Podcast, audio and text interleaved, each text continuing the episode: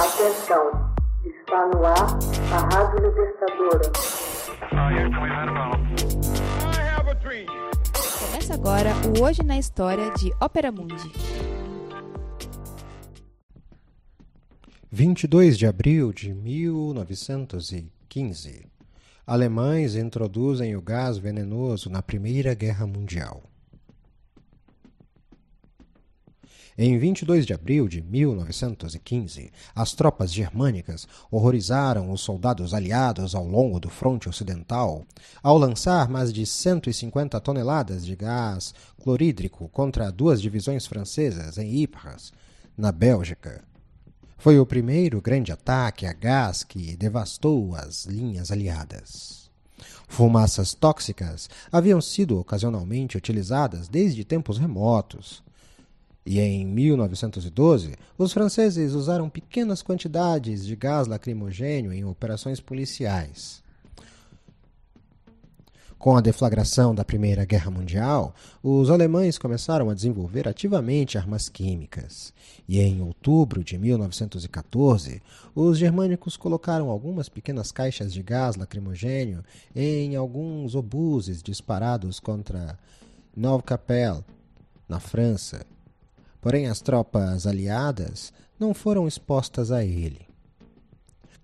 Em janeiro de 1915, os alemães lançaram obuses carregados com brometo de chileno, um gás mais letal, sobre as tropas russas em Bolimov, no fronte oriental. Devido ao frio hibernal, a maior parte do gás congelou, mas apesar disso, os russos relataram mais de mil baixas fatais como resultado dessa nova arma química. Em 22 de abril, os alemães lançaram sua primeira e única ofensiva do ano, conhecida como a Segunda Batalha de Ypres. O que começou como um habitual bombardeio de artilharia contra as linhas inimigas, quando o canhoteiro amainou, os defensores aliados aguardavam pela primeira onda de ataque das tropas germânicas. Mas, ao invés disso, foram levados ao pânico quando o gás clorídrico flutuou pela terra de ninguém e penetrou em suas trincheiras, fazendo a morte alcançar seus corpos. Os alemães direcionaram o gás venenoso distante seis quilômetros do front com a ajuda do vento e dizimaram duas divisões de soldados franceses e argelinos. As linhas aliadas ficaram rompidas, mas os germânicos, talvez tão chocados quanto os aliados pelos efeitos devastadores do gás venenoso, deixaram de tomar plena vantagem, e os aliados puderam manter a maioria de suas posições. Imediatamente após o ataque alemão a Ypres, a França e o Reino Unido começaram a desenvolver suas próprias armas químicas e máscaras de gás. Com os alemães tomando a dianteira, um extenso número de projéteis, preenchidos com substâncias letais, poluiriam as trincheiras da Primeira Guerra Mundial, que durou de 1914 a 1918. O gás mostarda introduzido pelos germânicos em 1917, cobria de bolhas a pele e afetava os olhos e pulmões, matando milhares e milhares de soldados. Estrategistas militares defendiam o uso do gás venenoso, afirmando que reduzia a capacidade do inimigo de responder e, em consequência, salvavam vidas nas ofensivas.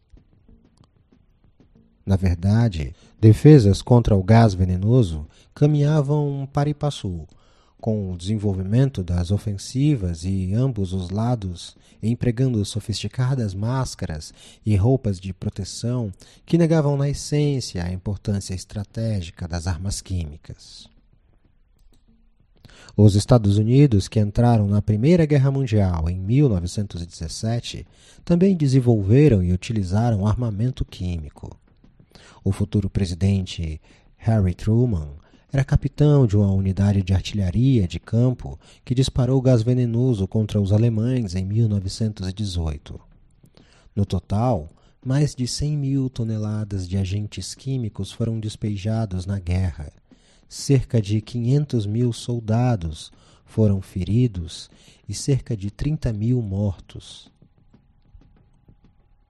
Nos anos que se seguiram à Primeira Guerra Mundial, Reino Unido, França e Espanha usaram armas químicas em vários conflitos coloniais, apesar da crescente crítica internacional à guerra química. Em 1925, o Protocolo de Genebra baniu o emprego das armas químicas na guerra, mas não proibiu seu desenvolvimento ou armazenamento. A maioria das grandes potências formou importantes reservas de armas químicas. Nos anos 30 do século XX, a Itália empregou armas químicas contra a Etiópia e o Japão as usou contra a China. Na Segunda Guerra Mundial, não ocorreu guerra química, principalmente porque os beligerantes possuíam tanto as armas quanto as suas defesas, o que faziam delas ineficazes.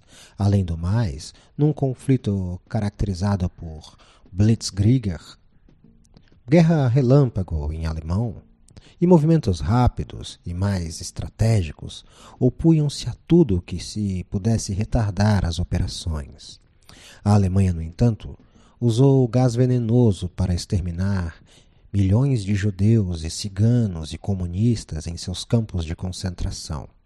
Desde o fim da Segunda Guerra Mundial, que foi de 1939 a 1945, armas químicas foram empregadas apenas em um punhado de ocasiões, como no Iêmen, em 1966, na Guerra Irã-Iraque que durou de 1980 a 1988. Em 1990, os Estados Unidos e a União Soviética assinaram um acordo para cortar em 80% seus arsenais químicos, com o objetivo de desestimular nações menores a armazenar tais tipos de armas.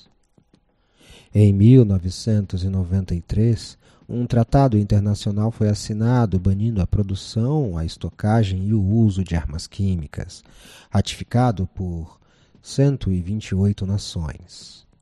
Hoje na História. Texto original Max Altman.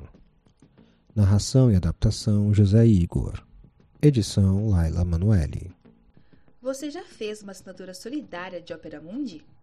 Fortaleça a empresa independente.